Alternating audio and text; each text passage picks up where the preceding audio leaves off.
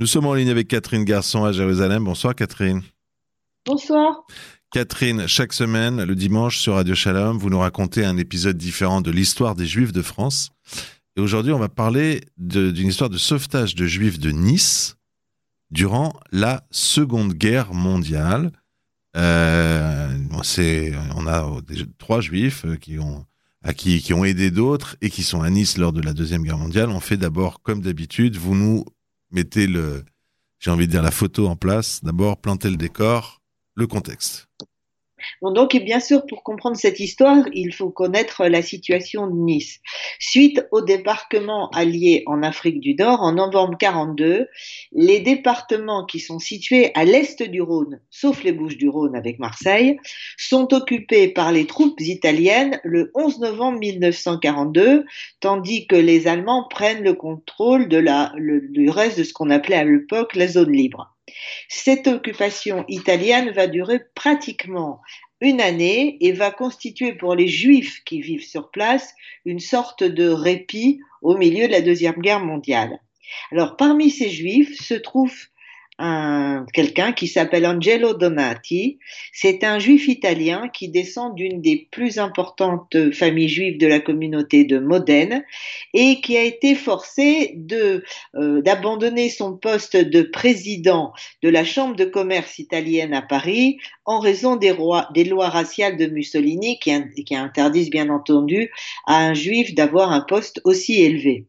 Alors, peu avant l'arrivée des troupes allemandes dans la capitale française, il part s'installer dans le sud de la France et devient le directeur de la banque franco-italienne à Nice.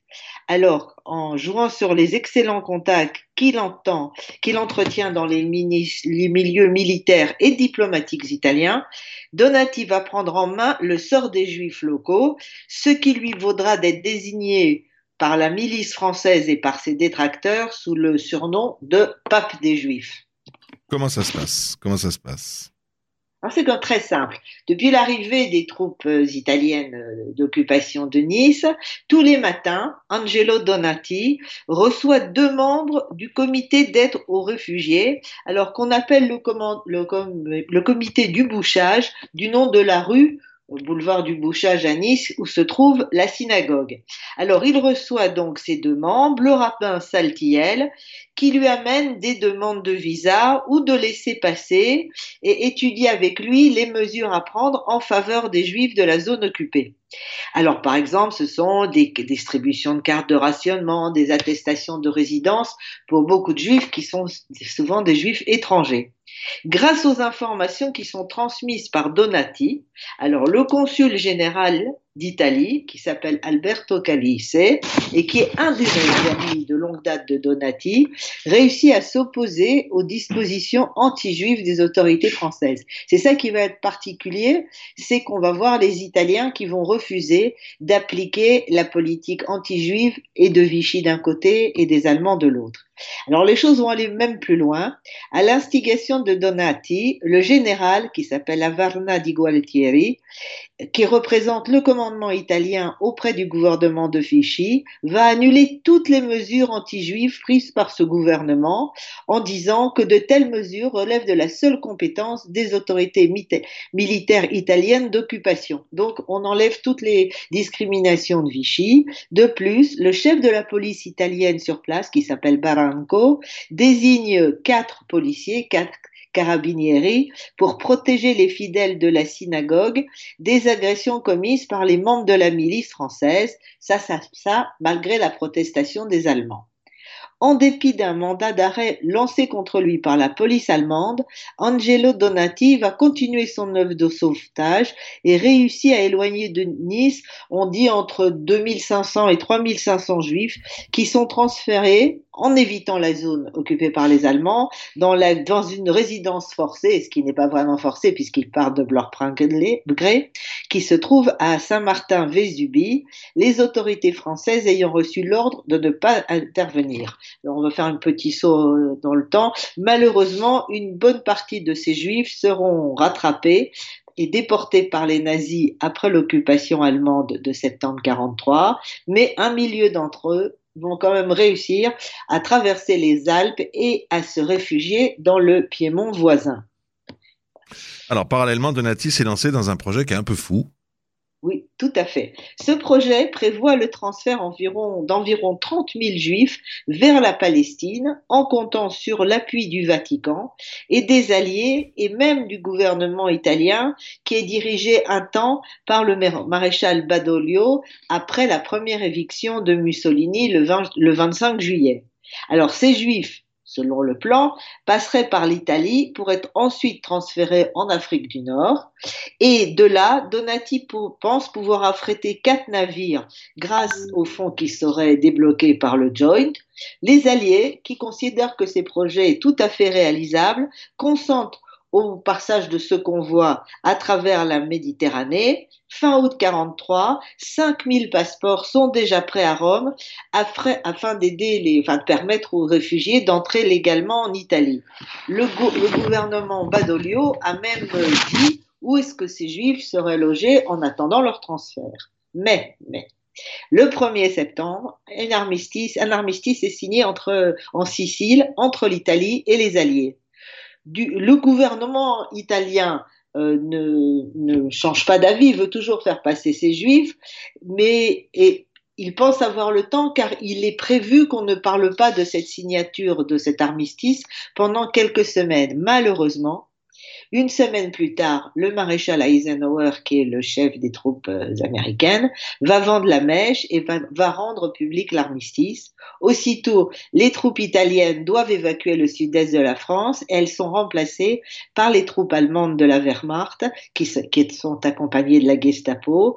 L'Allemagne occupe aussi le nord de l'Italie. Donc, c'est la fin de ce plan de sauvetage. À ce moment-là, Angelo Donati est en Italie, il ne peut revenir à Nice où l'attend la Gestapo, ni rester dans son pays, le commandant SS Rothke ayant demandé son arrestation immédiate, il arrive à se réfugier, en Suisse où il continue son action en faveur des Juifs. Alors, retour à Nice, avant l'arrivée des Allemands sur place, Angelo Donati n'est pas le seul à se préoccuper du sort des Juifs. Pas du tout. Il y a aussi là un couple de, un couple de juifs qui s'appellent Moussa Abadi et Odette Rosenstock. Alors le premier est né à Damas en 1910 où il a fait ses études dans une école de l'Alliance, puis chez les frères lazaristes, ce qui sera important parce qu'il connaît bien ce qui se passe à l'intérieur de l'Église. Diplômé de la Sorbonne, il est un temps comédien, il ira même jouer au théâtre français à New York.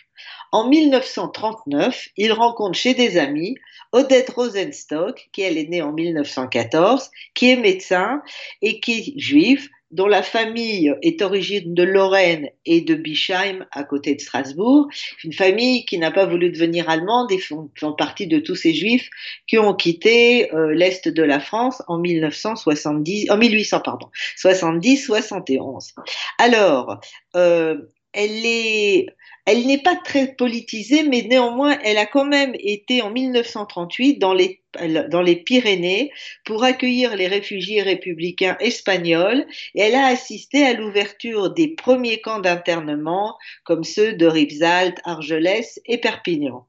Elle participe aussi à quelques actions clandestines en faisant sortir des réfugiés espagnols, donc du camp, dans des camions sanitaires. Alors, en 1940, les lois de Vichy la force à quitter son poste de médecin inspecteur des écoles et comme Moussa s'est réfugié à Nice, elle le rejoint en novembre 42 et sur place va travailler comme médecin de Lozé. Alors, en cette même année 42, Moussa va assister à une scène sur la promenade, des Anglais qui va en fait changer le cours des choses. Une femme juive est battue par des miliciens sous les yeux de son enfant en pleurs et de passants inactifs. Alors là, on va lui laisser la parole. C'est ce jour-là que j'ai décidé que je ne resterais pas assis là à regarder le spectacle sans rien faire. J'allais agir, je ne savais pas comment, mais Odette et moi, nous allions offrir notre aide. Il y a un deuxième moment décisif, quelques semaines plus tard. Moussa rencontre le père Penitenti, qui était aumônier des troupes italiennes sur le front de l'Est. Et il raconte à Moussa les persécutions des nazis qui se déroulent donc à l'Est et dont il a été les témoins. Alors Odette et Moussa décident alors de tenter de sauver les juifs les plus faibles, à savoir les enfants juifs. Alors, comment vont-ils faire? Moussa va contacter l'évêque de Nice, monseigneur Paul Raymond, qui, en 1933, avait été l'un des premiers prélats de l'Église de France à s'insurger dans un sermon très très dur contre les persécutions euh, des Juifs allemands en Allemagne. Alors pourquoi faire appel à lui? Odette et son compagnon cherchent des cachettes sûres pour des centaines d'enfants dans des couvents, des orphelinats, les écoles du diocèse. Ils veulent un bureau pour fabriquer des faux papiers et les dissimuler et deux identités de couverture, l'une pour Moussa et l'autre pour Odette. Alors, monseigneur Raymond va prendre deux jours de réflexion et de consultation avec ses collaborateurs, et puis il répond, là je cite encore euh, euh, Moussa Abati, considérez l'évêché de comme votre maison, monsieur Abati, puisqu'il s'agit de sauver des enfants, mon devoir de chrétien est de vous tendre la main. Dès lors, Moussa devient Monsieur Marcel, inspecteur des écoles de l'enseignement libre, et Odette, Sylvie Delattre, assistante sociale de l'évêché en charge des enfants réfugiés. Le réseau Marcel est né. Les deux prospectent, entre autres, les lieux d'accueil de Nice, Cannes, Grasse, Villefranche et les villages alentours pour cacher les enfants juifs. Alors que la chasse aux Juifs commence sur Nice avec l'arrivée donc des Allemands, Monseigneur Raymond, les pasteurs Évrard, qui est pasteur de l'église évangélique baptiste de Nice, euh, et, un autre pasteur du temple réformé de la ville, Odette et Moussa, sont donc prêts à agir d'autant qu'ils sont assurés de recevoir l'aide financière non seulement d'une joint, mais aussi le soutien de Georges Garel, qui est le dirigeant de l'action clandestine de Lozé en zone occupée. Alors, qu'est-ce qu'ils vont faire? Ils vont rassembler les, enfants dans des caves, ils vont les munir de faux papiers, d'un certificat de baptême, de cartes d'alimentation, ils vont leur apprendre à changer d'identité, Moussa dira après que c'était un des moments les plus durs où il fallait retirer l'identité de ses enfants pour que s'ils étaient interrogés, ils puissent partir, se passer pour des petits enfants chrétiens. Et on va les, les mettre dissimulés sous une bâche. On va leur permettre de rejoindre des familles d'accueil protestantes ou des institutions catholiques dans l'attente d'être exfiltrés vers la Suisse ou vers l'Espagne. Au total, le réseau Marcel va sauver 527 enfants juifs le 24 avril 44, malheureusement, Odette, dont la mère et la sœur ont déjà été déportées à Auschwitz, est arrêtée par la Gestapo à Nice. Elle est torturée, mais elle va rien dire de ses activités. Et pour protéger monseigneur euh, Raymond, elle va prétendre qu'elle l'a trompé, qu'il il ignorait son identité.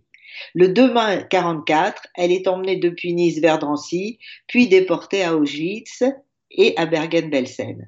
Alors, son statut de médecin va lui éviter la mort et quand elle sera libérée, elle rejoint Moussa à Nice en 1945. Celui-ci n'a pas été pris. Il s'était installé dans les locaux du commissariat aux questions juives et il recevait les parents survivants qui venaient chercher leurs enfants et ceux des enfants qui étaient restés seuls étaient confiés à l'œuvre de secours aux enfants de Lozé.